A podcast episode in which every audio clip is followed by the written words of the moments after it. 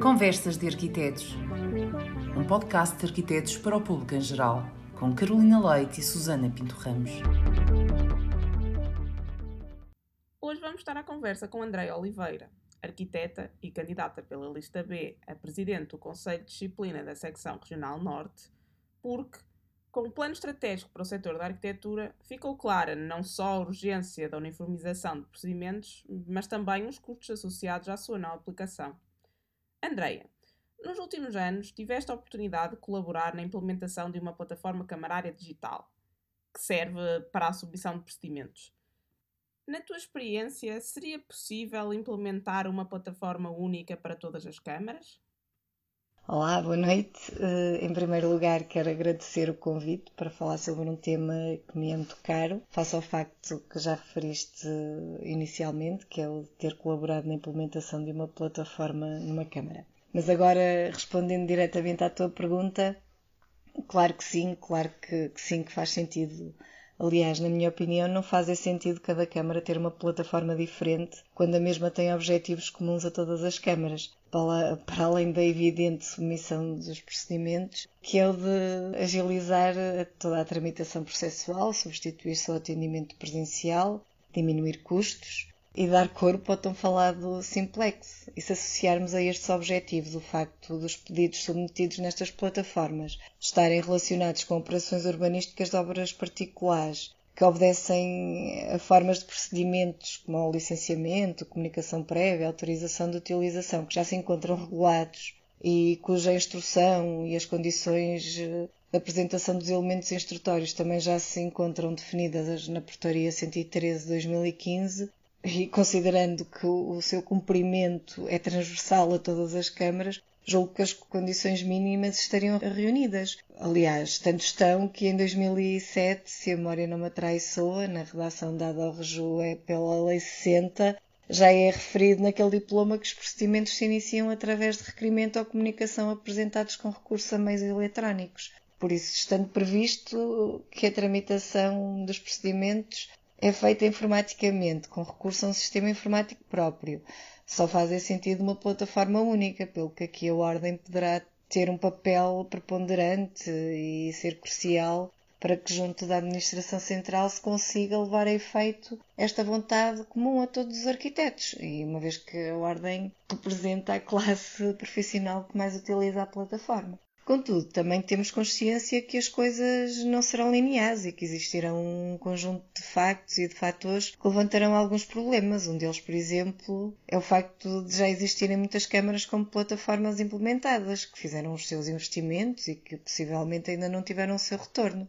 Não será um caminho fácil, mas é um caminho que as secções Norte e Sul já iniciaram neste mandato porque há um conjunto de matérias e de situações que são necessárias avaliar previamente e de forma ponderada, quer para se implementar a plataforma, quer para se regular de uma forma clara e uniforme toda a parte administrativa e procedimental inerente. E aqui eh, quero salientar que quando eu digo que não será fácil, não estou a dizer que é impossível, porque já temos exemplos de plataformas que funcionam há já alguns anos que nos permitem perceber de forma inequívoca que uma plataforma própria para as questões relacionadas com as matérias do urbanismo, mais concretamente com as obras particulares, é possível e, como exemplo, temos as plataformas já implementadas a nível nacional, que permitiram de uma forma eficaz a uniformização de determinados procedimentos que anteriormente estavam sujeitos a pareceres prévios das câmaras. E a título de exemplo, temos as plataformas promovidas pela Agência para a Modernização Administrativa, através do Balcão do Empreendedor, onde estão integradas na iniciativa do programa Simplex a plataforma de licenciamento zero, que está inserida no regime jurídico de acesso e exercício de atividades de comércio, prestação de serviço e restauração. E temos a plataforma CIR, Sistema de Indústria Responsável, que estabelece os procedimentos necessários ao acesso e exercício da atividade industrial. Eh, e além destas duas que referi, temos uma plataforma disponível já há vários anos julgo perto de 10, que é uma plataforma integrada no portal autárquico, que é utilizada no âmbito do regime jurídico de urbanização e edificação e que foi criada por imposição daquele regime jurídico, que é a plataforma Cirrejua, e que visa de uma forma muito simplista aquilo pelo que estamos nesta fase a lutar, que é a tramitação procedimental desmaterializada, mas neste caso em concreto é um instrumento apenas disponível às câmaras, funciona como veículo de consulta às entidades que têm jurisdição sobre determinadas áreas do território, como por exemplo a CCDR, a RAN, Infraestruturas de Portugal, entre outras, são dezenas, mas é uma plataforma que tem o mesmo objetivo que queremos alcançar, que é simplificar, desmaterializar, acelerar a tramitação processual e eh, é com toda a certeza que digo que uma plataforma única só nos irá trazer eh, vantagens profissionais, quer para quem está na qualidade de arquiteto que submete os projetos na Câmara, quer para o arquiteto que está na Câmara a fazer a análise. Para mim é completamente descabido um arquiteto perder um dia, às vezes dois, só para preparar os elementos instrutórios, porque as divergências são tais realmente requer um estudo aprofundado destas matérias de instrução de processos. Quando vamos submeter um pedido à Câmara A ou à Câmara B, porque umas querem os fecheiros em PDF, outras já querem PDF A, outras querem PDF A, mas numa versão B ou um A, outras querem leias específicas, com coisas específicas, com nominações também próprias, outras querem cada fecheiro também com, cada, com uma nomenclatura específica ou com determinados códigos.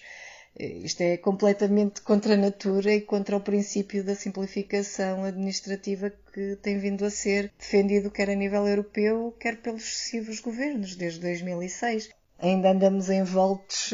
e preocupados com estas burocracias quando supostamente todas estas situações já deviam estar uh,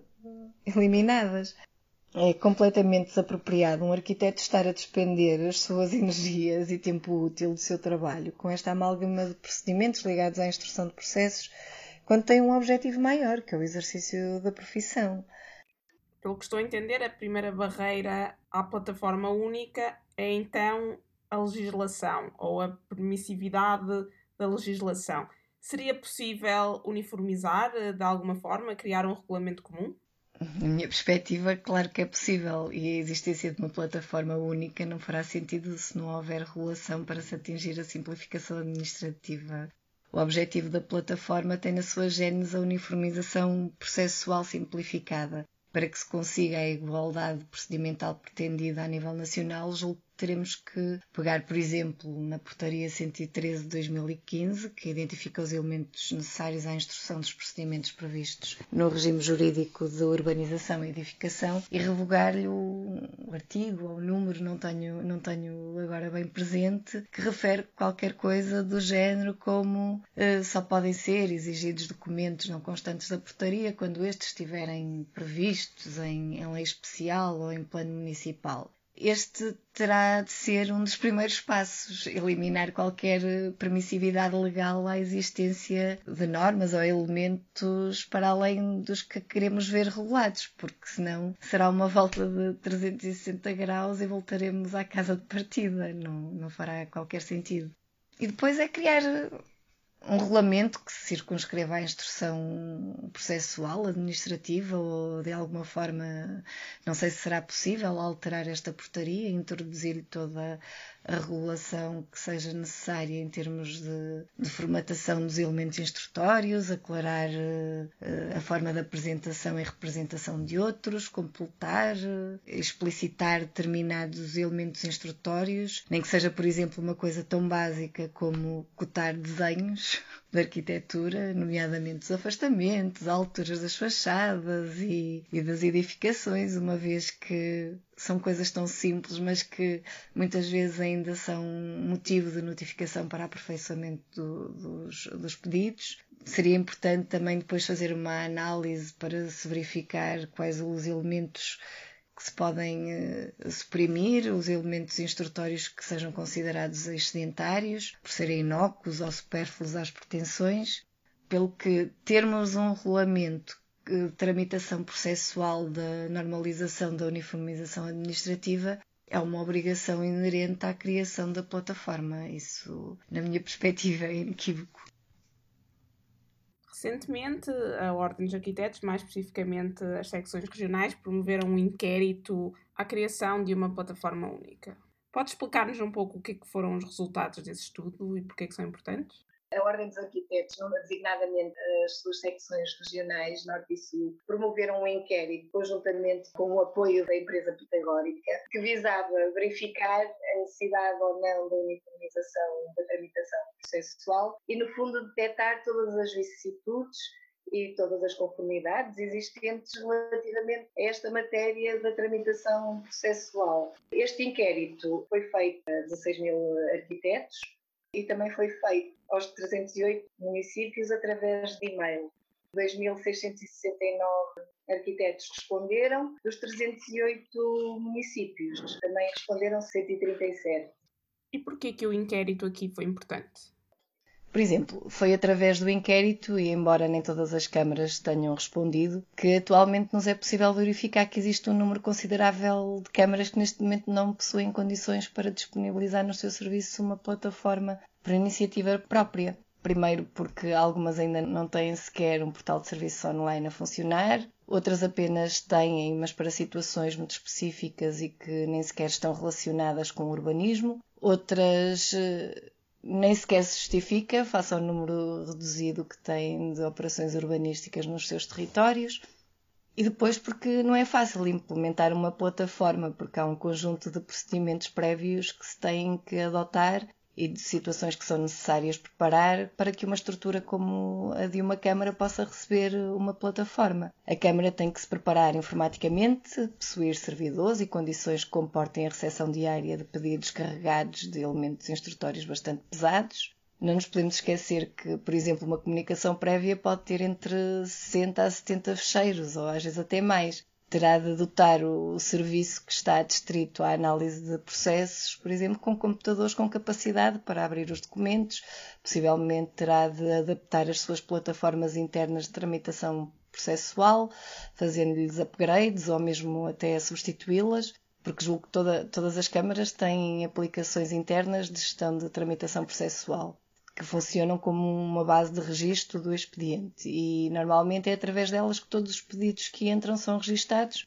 bem como todos os movimentos dos processos entre setores de departamentos e essas aplicações terão de estar eh, preparadas para a realidade da desmaterialização, que é a realidade que uma plataforma única vem impor a quem ainda não implementou a desmaterialização processual na sua autarquia. E depois temos ainda um outro fator muito importante e sem o qual a tramitação processual digital não funciona, que tem a ver com a formação dos recursos humanos das câmaras, muitas vezes já de uma geração avançada, que nunca teve de lidar com computadores e que de um momento para o outro vai ter de se adaptar a uma nova realidade. Isto, no fundo, são tudo fatores e, e, conclusões que nós conseguimos obter através deste inquérito, que irão permitir perceber-se de uma forma bastante clara que, previamente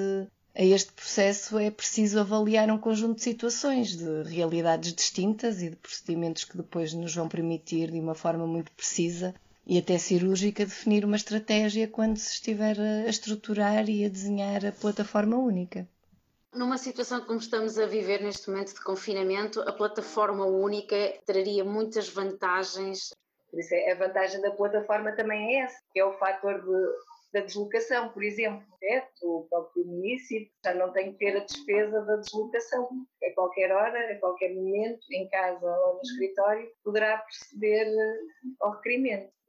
Uma das principais dificuldades com os clientes, em particular com os investidores internacionais, é o tempo de resposta e aprovação dos processos, principalmente quando são necessários vários pareceres de diferentes entidades. Seria, na tua opinião, possível a consulta à Câmara e às entidades ser feita em simultâneo através da plataforma? É assim, eu, eu, não tenho conhecimento suficiente, nem percebo de programação para me permitir de uma forma taxativa dizer que não. Mas eh, se for possível, acredito que é algo de uma grande complexidade e um desafio que julgo que não se poderá colocar em paralelo à criação da plataforma que tem vindo a ser defendida. Porque uma coisa é regularmos e pré-definirmos elementos instrutórios e as suas formatações. Outra coisa é é abrangermos numa plataforma os instrumentos de ordenamento de território de 308 municípios. Julgo que será de uma complexidade dantesca, não, não sei. Mas de qualquer forma, hoje já temos disponíveis plataformas como o SIG e o GISMAT que nos permitem e outros possivelmente, eh, que nos permitem de uma forma bastante precisa e célere fazer a confrontação e a conformação das operações urbanísticas com a classificação do solo e facilmente perceber, por exemplo, perante um PDM, eh, se uma pretensão está inserida em zona residencial, eh, se está em área de REN ou de REN,